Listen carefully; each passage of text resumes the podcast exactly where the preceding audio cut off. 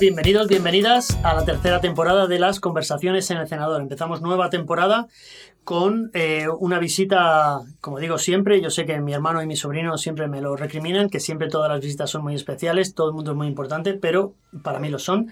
En este caso es, eh, de nuevo, nuevamente, doblemente importante, porque esta tercera temporada eh, abres una nueva etapa en estas conversaciones. Hasta ahora estas conversaciones se habían centrado en, artistas residentes en Bustar Viejo.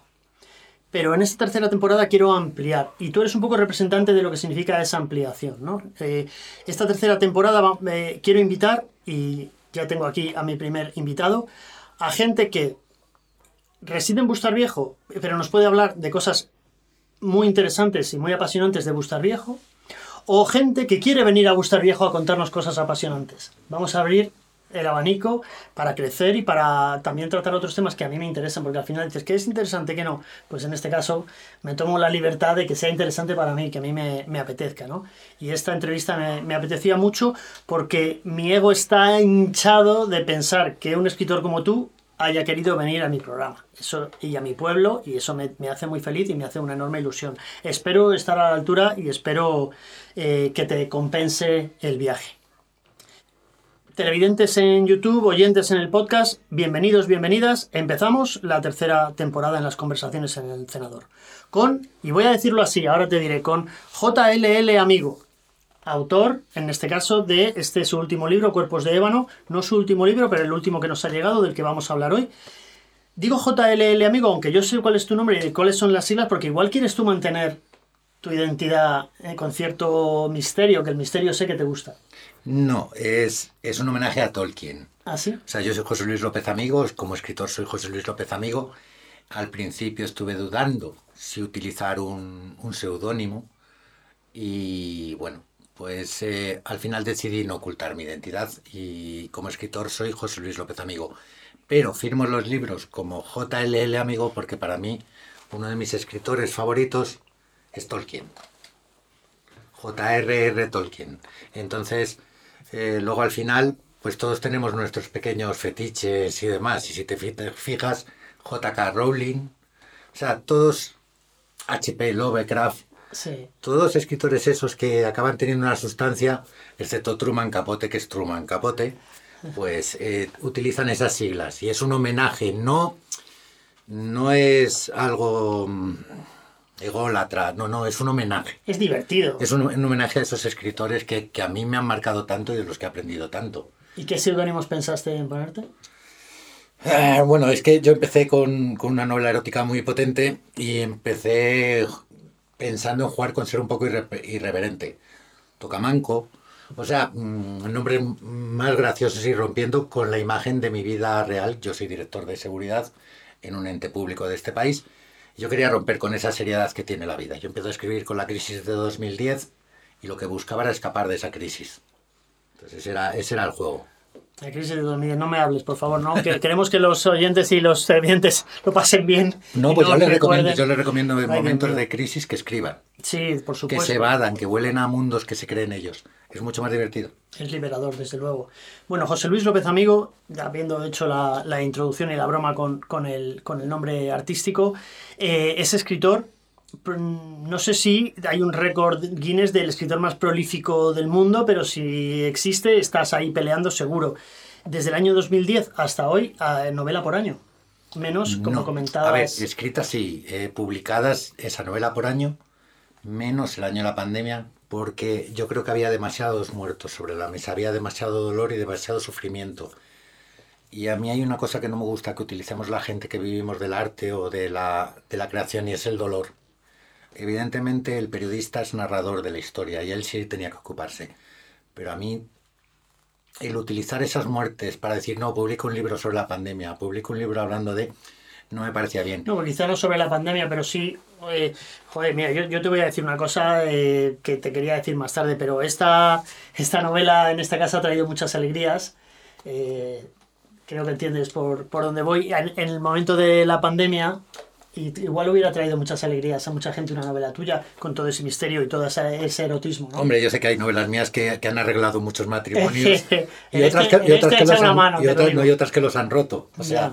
Eh, me gusta mucho hablar sobre literatura erótica, me gusta mucho escribir erótico, pero además me gusta mucho escribir erótico como castellano que soy. O sea, como persona española, como persona latina, de sangre caliente. Eh, a mí no me gusta edulcorarlo. Me gusta que mis escenas mm, eróticas mm, no se guarden nada, vayan directas, sea como hablamos nosotros.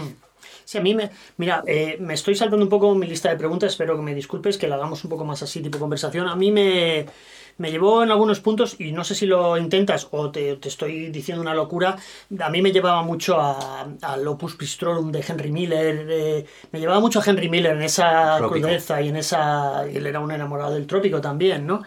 Eh, entonces, eh, sí, sí, lo sí lo he sentido, eso, todo eso que has dicho. Mira, la primera pregunta que yo, que, te, yo- que yo te quería hacer a modo de broma, pero te la quiero hacer de todas formas también para, para darle una, una importancia a, a- que hayas venido a Bustar Viejo y a que los oyentes de Bustar Viejo y de la Sierra Norte eh, saquen más provecho todavía esta entrevista. Mm, ¿Tú crees que alguna vez llegará el tren a Bustar Viejo a la Sierra Norte en tu posición de privilegio? ¿Has oído algo por ahí que nos pueda hacer tener la ilusión de que llegará? Yo presenté un libro en Buitrago de Lozoya, Historias de un Cercanías, porque el alcalde de, de Buitrago hizo una apuesta muy grande para que el tren histórico, para hacer ese tren turístico que recorriese, y por desgracia no sirvió de nada. Eh, es muy cierto que están muy centrados en los logros de la alta velocidad, en ese unir, es lo que da, es lo que da prestigio y demás. Pero mira, yo creo que lo próximo que puede llegar es Soto del Real y juraré no haber dicho esto nunca. A Soto del Real. Soto del Real podría ser una próxima estación porque nosotros tenemos muy cerquita de aquí unas instalaciones en he pasado precisamente Soto cerca del viaducto Sí. y, y bueno ese es el Bueno, cual- se aprobó el presupuesto, se aprobó el presupuesto para sacar la, la maquinaria que está atrapada en el túnel, que ya era el primer paso para poder utilizar la vía del, del tren Madrid-Burgos. Eh, te lo pregunto a modo de anécdota y a modo de broma también por, porque eres, eres, eh, Ferroviario. eres ferroviario. Igual tenías alguna información que nos podía... Hasta Soto, hombre, eso sería fenomenal para todos los que vivimos en esta zona. Que el tren llegue lo más lejos posible, Valdemanco, eh, eh, Bustar Viejo, teniendo la vía ahí, aunque la estación ahora está ocupada, no sé si lo sabes, la estación de aquí está ocupada por Traductores del Viento, que es un proyecto cultural maravilloso, que le está dando un uso increíble pero si se pudiera compaginar, pues para todos nosotros y todas nosotras en la Sierra Norte, pues sería una cosa muy, muy ilusionante. el tren es maravilloso yo os digo que no es porque trabaje en él pero la verdad es que es un es un hilo vertebrador de, de este país Yo cuando- es, es una maravilla Vivir en Cercedilla con tren o vivir aquí sin tren, la diferencia es, es brutal. Pero bueno, retomamos lo que nos importa, que es tu, tu obra. El, eh, la, la novela negra, ¿te gusta mucho? La novela erótica, las has mezclado. Hubo un momento que sacabas los años pares una novela de intriga, los años impares una novela erótica. Eh, ¿Eso es una forma tuya para divertirte? Eh, ¿Responde a, una- a un, a un- mecanismo de, de mercado, de marketing? Eh, ¿por, por qué esa dinámica de escribir de esa manera? cuando realmente empiezo a escribir en el ordenador y me doy cuenta de que tengo esa agilidad y esa rapidez, pues yo empiezo con, con una historia que tenía grabada en la mente porque yo, además de eso, he sido peluquero. Hace muchos años vengo de familia peluquera Comercial también, he visto y, que, que y yo peiné a todas las prostitutas de Madrid. ¿vale? Entonces yo tenía una historia clavada sobre, sobre ese tema de la prostitución, no apología a la prostitución, sino al final una denuncia, porque una prostitución de lujo como la que yo pinto en Dama Ardiente no existe. Y esa historia la quería contar. Eh, no es que alterne erótico con, con policíaco, yo es policíaco erótico junto. Y luego al año siguiente, como empecé a escribir tan mayor, 45 años es con la edad que publico, pues yo quiero demostrarme qué soy capaz de hacer. Entonces al año siguiente saco Historia en Cercanías, que es una historia social. Dos años después saco una bebida llamada Soledad, que es un homenaje a la canción de, de Billy Joel, El hombre del piano que en un momento la canción dice, eh, son cinco perdedores en un bar, una tarde de Sí. sábado, y dice, they're sharing a drink they call loneliness. Loneliness. Ellos están compartiendo una vida llamada soledad. Y quería hacer mi primer novela de amor. Pues no, no me salió, me salió una novela que empieza hablando de los 80, de nuestra juventud en, en ese Madrid tan vivo, un chaval que coge un local, se transforma luego en una historia de amor cuando aparece Nadia, la personaje protagonista, que es una pianista cantante, de la que se enamora el dueño del bar, y acaba en un thriller en los últimos capítulos con mucha tensión. Eh, y luego después pues me paso a la novela histórica, pero claro, que en Follett hay uno. Y entonces yo decido cambiar y hago una novela histórica, pero utilizando un personaje eh, que descubro en un informe Robinson, que para mí, pues bueno, eh, descubro a Gino Bartali, que fue un ganador de dos Tours y tres Giro. Los dos Tours lo ganó con 10 años de diferencia. Y es un personaje que es un verdadero héroe. Un tío al que le estuvieron acusando de ganar el Tour para Benito Mussolini. Le llamaron fascista toda la vida, él nunca protestó.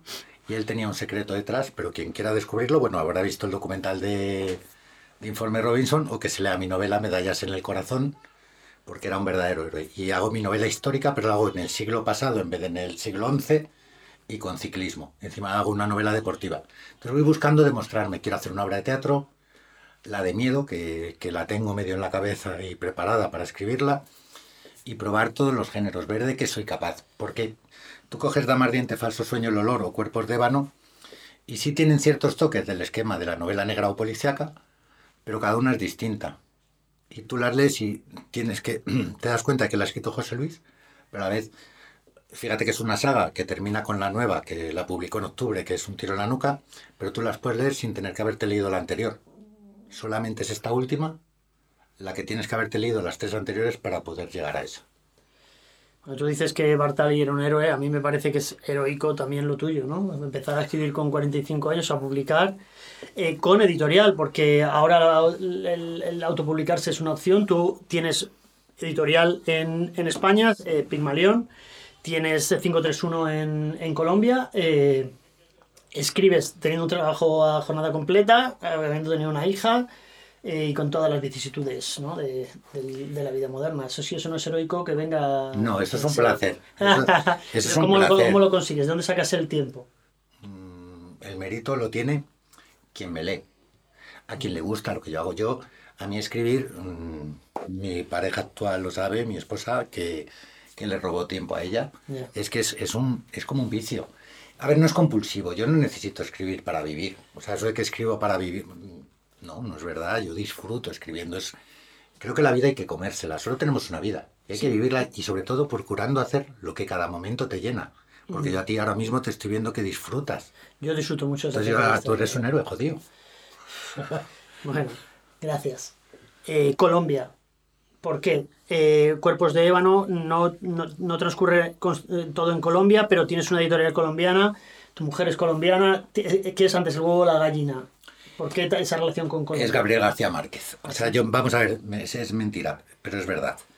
Yo, mi primera, mi primera relación con Colombia es siendo niño eh, la tragedia del Monte del Nevado del Ruiz. Ostras. Las imágenes de Omaira que fueron mundiales, yo era un niño, esa niña, los ojos, esa mirada, creo que se nos quedaron grabados a todo ese, ese drama tremendo de la zona cafetal, ese derrumbamiento de la nieve por culpa del volcán fue una tragedia terrible que vivimos en directo. Yo creo que, un, que es una de las primeras tragedias sociales que, que se retransmitieron por televisión. Uh -huh. Entonces ese fue mi primer contacto con Colombia. Yo veía las imágenes de la niña y además veía los paisajes. Mi segundo contacto, evidentemente, es en la juventud descubrir el amor en los tiempos del cólera. El amor en los tiempos del cólera, para mí, es la novela de amor más bonita escrita. Eh, Cien años de soledad, el coronel no tiene quien le escriba. Eh, son libros magníficos y son geniales porque es un señor que inventa un nuevo estilo, por eso le dan, le dan el premio Nobel. Entonces ese es mi segundo contacto y lo que me empieza a llamar la atención de Colombia. Tengo una foto con el hermano de Gabriel en Cartagena de Indias, con Jaime, que era su corrector, que yo parezco una cheerleader. O sea, solo me faltan los pompones a su alrededor admirándole. Pero mi, real, mi contacto real con Colombia surge en 2017. Yo mi editorial me propone, si al Pigmalión me propone ir a, a Colombia, hacemos una tour con la Filbo, la Feria de Bogotá, que se está celebrando actualmente, la del 2022, y allí descubro un país que, que es que se lo recomiendo a cualquiera. A pesar de todos los problemas, todos los dramas que tiene, es un país con una riqueza impresionante, tanto cultural como social, y la calidad de sus personas es, es tremenda. La calidad de sus escritores es muy grande. Y allí pues conozco a Carlos Vázquez Aguasqui, presidente del Pen Club Colombia. Yo soy vocal del Pen Club España. Entonces descubro un pueblo que es, que es espectacular, una gente maravillosa, una cultura. Luego me recuerda mucho a la España de los 70, 80, esa alegría que había cuando Mm. todo eran perspectivas. Es, yo llego a Colombia, está el proceso de paz, pero es verdad que se ha acabado bastante el problema de los secuestros, el problema de la guerrilla. Vivo una situación mucho más tranquila, yo puedo pasear por Bogotá. Evidentemente voy a hacer una frase que es muy colombiana, yo no puedo dar papaya, o sea, no puedo ir provocando, no puedes ir con el móvil, no puedes hacer ostentación de que tienes dinero. Y a mí nunca me dejaban solo porque dicen que yo soy muy europeo, yo siempre me he visto muy latino, pero a mi edad, a mi edad madura descubro que tú serías, vamos, la bomba. Dios. Tú llegas a Colombia Y soy un y no, no te dejan volver. No, Sí, te lo digo, no te dejan volver porque eres rubito, eres ojos azules, ojos verdes. Entonces, descubro una sociedad que es, que es maravillosa y yo me he enamorado de Colombia. Conozco Cali, Medellín, Cartagena, Buenaventura. Pero es que conozco a sus gentes. Eh, evidentemente todo es un entorno muy literario. Son todos escritores, todo gente del arte, pintores, directores de cine, Víctor Gaviria. Entonces, eh, la verdad es que cada viaje a Colombia ha sido... Joder. Y luego encima de conocer a mi esposa allí No, en me una, feria internacional, una feria internacional del libro y, y sentir esa seducción desde el primer momento, pues eh, para escribirle otra novela a ella. De hecho, tiene un par de relatos escritos a, a su nombre. ¿Es alguno de los personajes de.? No, en Cuerpos de Vano no. Ya tiene sus, sus personajes en otras cosas. Un- una pregunta. Tú eh, estudiaste Derecho como yo, eso te- eh, hasta tercero, igual que yo, aunque yo tardé mucho más en llegar a tercero que tú. Yo estuve ocho años para llegar a tercero, tú probablemente estuviste solo tres. Eh, en tu novela y en tu conversación se ve un conocimiento de la literatura y un bagaje que no se, no se aprende en la Universidad de Derecho. Por lo menos yo no lo aprendí ahí. Eh, ¿Cuál es tu bagaje mm, para convertirte en escritor hasta el punto de, de este éxito, ¿no? De publicar un montón de novelas con editorial, de ir a la Feria del Libro seis o siete veces, de ir a la Feria del Libro en Bogotá, en Cali. ¿Cuál es, cuál- ¿Qué formación? ¿Cómo te formaste leyendo? Y, Yo digo, a ver, yo soy, me van a matar porque yo soy un hater de los, de los cursillos estos de escritores y talleres de escritura. Yo creo que quien le gusta escribir, escribe. Eh, evidentemente, también digo que quien, que si quieres aprender a escribir, tienes que leer mucho. Yo, ¿No es el camino del autodidacta un camino No. mucho más tenebroso? No, es mucho más divertido.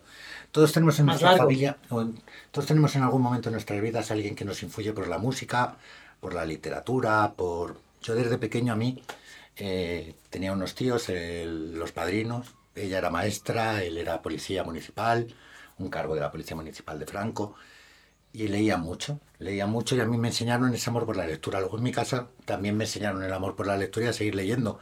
Y luego en el colegio, pues yo estoy en el colegio de Crowley en, en Madrid, en Guzmán el Bueno. Tengo que reconocer que los profesores de literatura que he tenido, don Luis Medina, que era un tío magnífico, cuando hacías poesía era muy mala, te decía, haz poesía, pero no odas.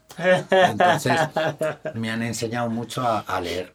Entonces, lo realmente importante es que haya gente que quiera hacer cosas como tú y como yo. Eso, es- eso hemos hablado aquí en estas conversaciones muy, muy a menudo. Vamos a pasar a Cuerpos de Ébano. Eh, esta novela está muy bien, muy bien.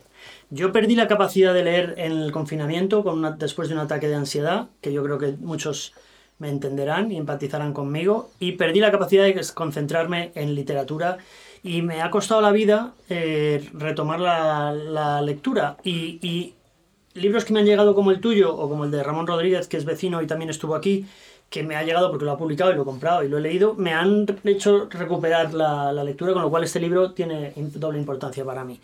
Este libro está escrito a cuatro manos y me gustaría hacerte una ristra de preguntas. ¿Por qué a cuatro manos? ¿Por qué con Carlos? ¿Y cómo es, cómo es un proceso tan, tan personal repartido de esa manera? Pues surge con un whisky. Surge en esas noches de 2017, después de la Filbo, cuando los escritores colombianos y la gente del mundo editorial de Colombia nos acoge en sus casas y en las cenas que tenemos, pues evidentemente las personalidades literarias se empiezan a acomodar y con Rodrigo Argüello, con Carlos, empiezan a surgir propuestas, historias y empezamos a hablar de, de- de distintos proyectos y al final el que, el que se transforma, el que se convierte en un hecho es junto con Carlos Vázquez Aguasqui, Eh, tenemos previsto escribir dos novelas, una la dirige él y otra la dirijo yo. Eh, la que dirige él quiere decir que él crea la escaleta, creamos una escaleta marcando una historia. Con Luego se producen modificaciones por la personalidad de cada uno, pero la estructura de la novela se crea un cuerpo, entonces va un poco marcada y dirigida. Pero él escribe sus capítulos, los impares, y yo escribo los pares. Ese es la, el organigrama que marcamos. Él escribe, me lo envía, yo tengo 15 días para revisar lo que ha escrito y luego escribir mi capítulo y enviárselo. Y él con lo que él ha escrito, con lo que yo he escrito, revisa y escribe el siguiente capítulo. Y así hasta que llegamos al final. Y luego ya se ponen, se pone en común. ¿Suena divertido? ¿Lo ha sido? Sí, sí, sí, es divertido. Porque puede ser un infierno también, como tú. No, es divertido, porque yo ahora mismo, por ejemplo, estoy con Gabriel Neila, profesor de la Universidad de Alcalá, estoy escribiendo El Búho, un homenaje al autobús de Madrid, el nocturno, y es el mismo proceso. Y está siendo un poco más lento, pero también está siendo muy divertido. Es... El problema es que la mayoría de los artistas creo que tenemos un ego muy grande. Yo, mm, la verdad es que el ego no, no juego con él. Y para escribir una novela a dos manos, tienes que olvidarte del ego. Porque cuando yo te corrijo algo, cuando tú me corriges algo, tienes que entender que es por mejorar, no por criticarte tu estilo ¿Y eso cómo se hace? ¿Cómo se pues domina el ego de un artista? Pues eh, sabiendo que lo que buscas es un objetivo, marcando una finalidad. Tú quieres crear una obra, quieres que tenga un sentido y quieres que esa obra mejore. Evidentemente, si la recomendación que te hacen eh, consideras que estropea o se habla, pero hay que hablarlo desde, desde el encuentro, desde eh, esa historia que quieres que llegue a su fin.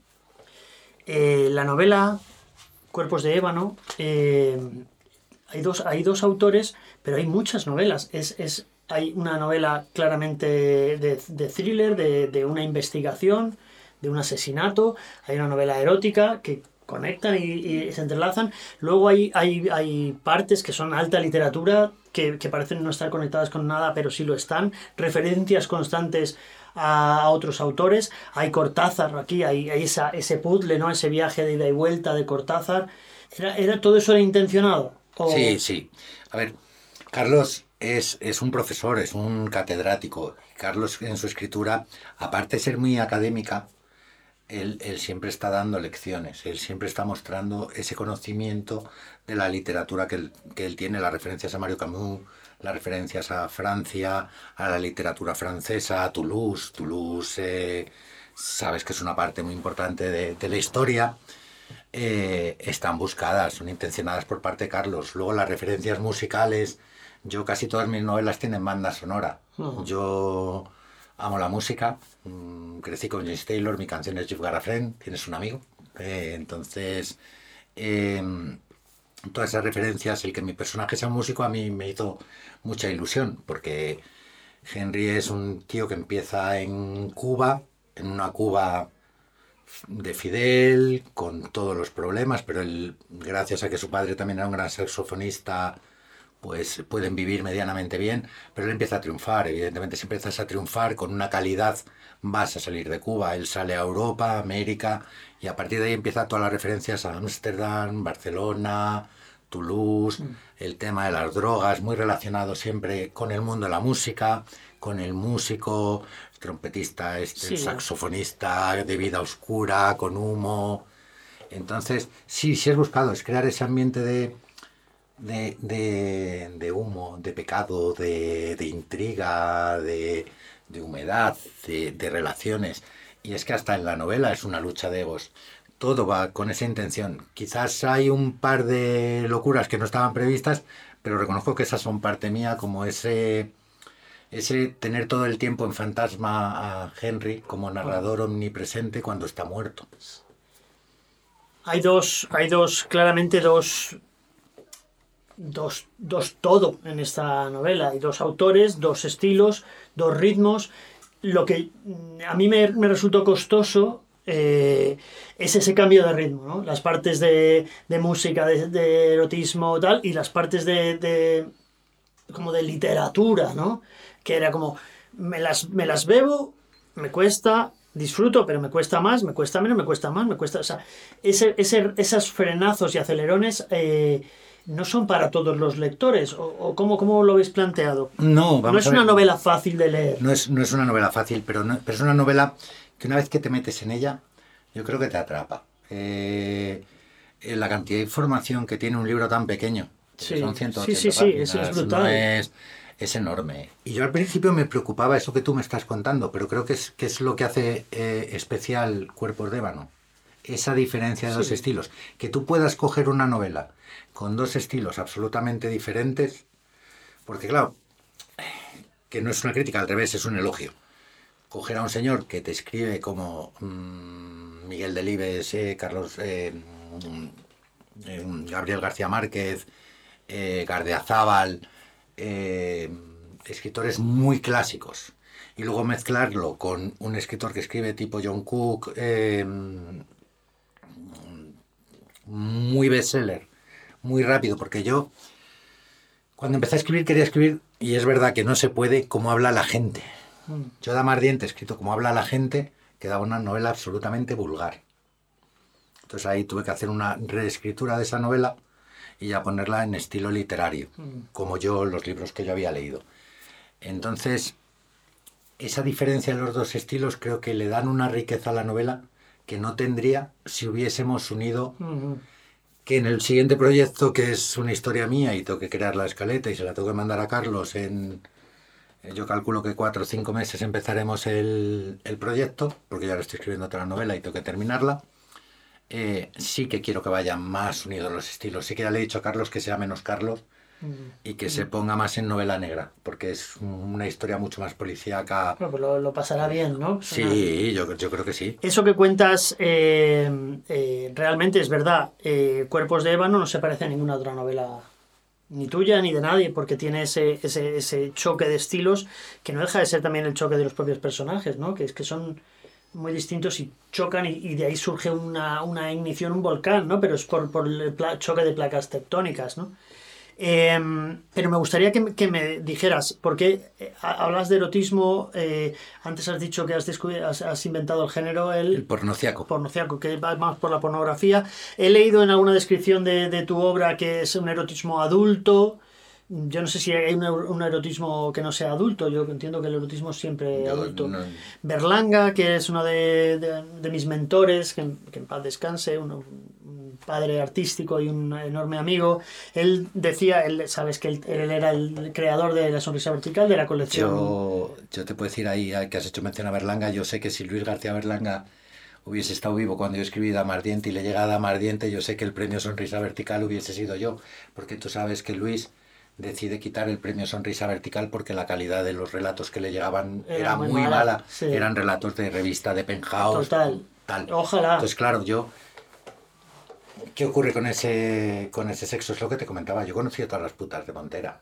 Eh, las historias que tenían y que nos contaban mientras peinaban eran historias muy tristes. Eran mujeres que las había dejado embarazar el señorito, las habían echado del trabajo, habían vuelto al pueblo. En el pueblo los padres no las querían porque venían con un niño que iban a decir, el que dirán que tú sabes tan famoso.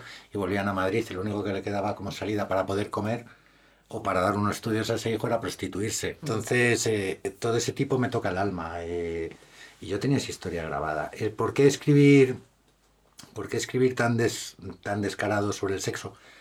Porque soy castellano. Y Cela ya sabes cómo hablaba. Sí. Eh, a mí me encanta ser descriptivo. Mm, Yo buscaba en, en Dama Ardiente, buscaba un ejercicio que no lo he vuelto a repetir, que era hacer dos escenas de sexo por capítulo.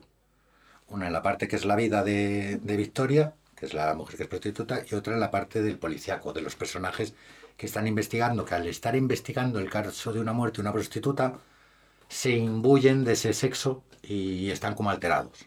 Entonces, pero no era el, el- lo de las películas de Fernando Esteso, etcétera, que llega el fontanero y no.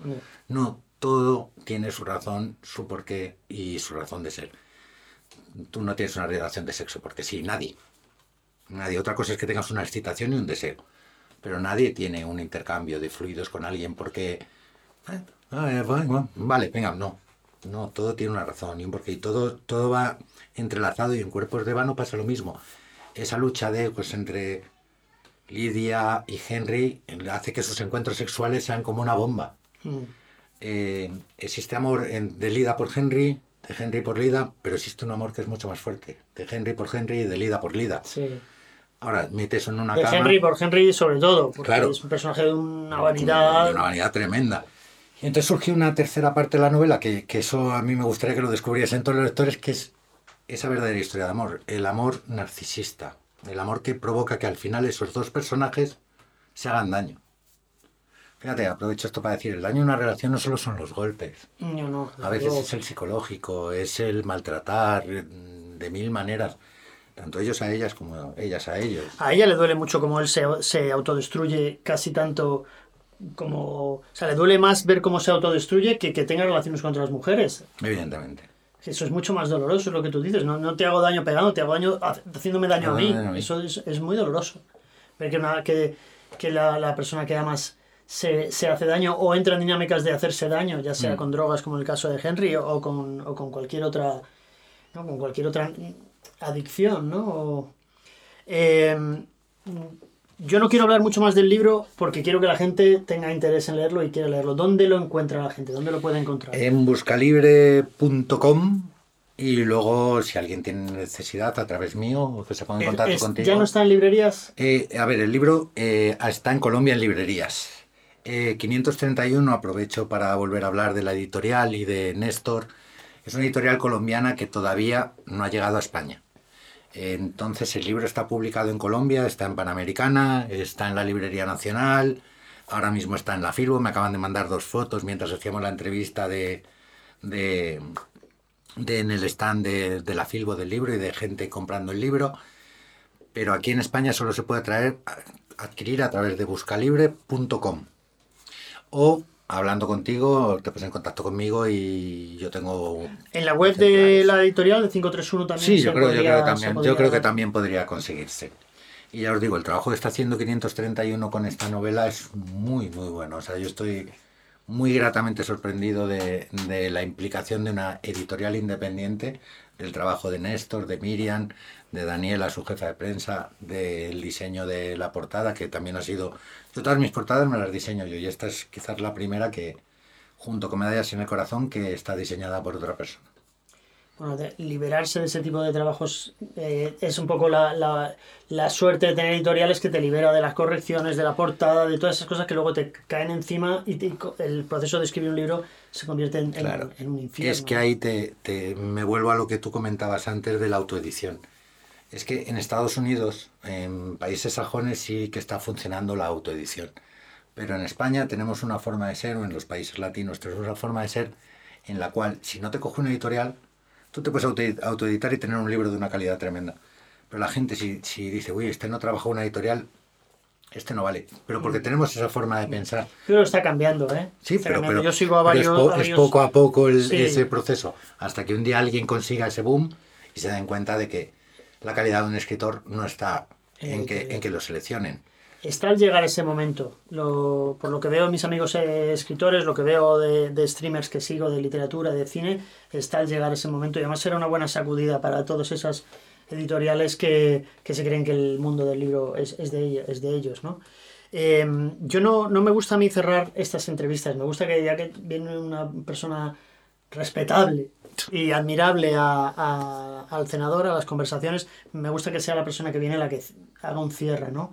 Eh, ¿Qué le decimos a los espectadores que nos ven sobre todo en Bustar Viejo y en la Sierra Norte, pero que nos ven en- desde, desde cualquier lugar del mundo? ¿Qué, qué les decimos? Eh, y además te voy a pedir que seas, que seas generoso en el sentido, ¿qué les decimos para que lean tus novelas, pero para que lean también, ¿no? Pues es lo que, lo que os comentaba antes. Si queréis realmente tener una experiencia audiovisual completa, esa es la que os da un libro. Un libro eh, nos da la imagen hecha y la imagen la creáis vosotros. Nosotros os ponemos una historia y es vuestra imaginación la que crea el personaje. Hemos hablado de Victoria, de Dama Ardiente o de Lida. Yo Victoria para mí es Mónica Bellucci, pero a lo mejor lo lee otra persona y le pone otra, otro cuerpo, otra cara, otra imagen. Yo describo un paisaje, pero tu imaginación la va a hacer crecer mucho más y la va a hacer mucho más grande. Y luego hay una cosa que sí que os pediría a todos. Evidentemente leer en el tren nos permite ahorrar tiempo, leer en el autobús, pero la experiencia de leer es sentarte, es poner esos cinco sentidos y relajarte, olvidarte los problemas, viajar a ese mundo que te están ofreciendo, a esas puertas que te están abriendo, que tú vas a rellenar de colores y, te vas a ese mundo y te conviertes en un personaje más de la novela. Quizás un espectador, un personaje secundario, pero te, formas parte de tu novela. Eh, yo sé que he decidido ser escritor en el momento que menos libros se compran, que menos se lee, pero porque tenemos un montón de medios que antes no se tenían, o sea, hay muchos más motivos para distraerte, pero el libro sigue siendo la experiencia más completa.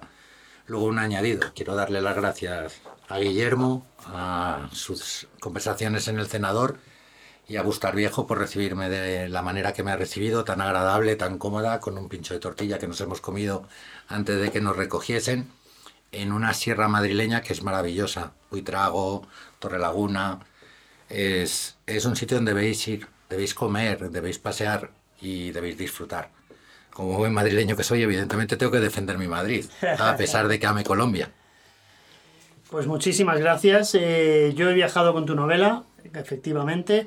Eh, le podéis leer en sus novelas, en todos los sitios que ha dicho. También ha escrito novelas en Twitter, que esas no hemos hablado, no hemos tenido tiempo, ya lo hablaremos en la próxima, en la próxima entrevista. Y nada, muchísimas gracias por venir, lo he pasado fenomenal. Eh, espero que te haya merecido la pena venir. Gracias a 531 por hacer la gestión y hacer lo posible. Y gracias a ti por venir.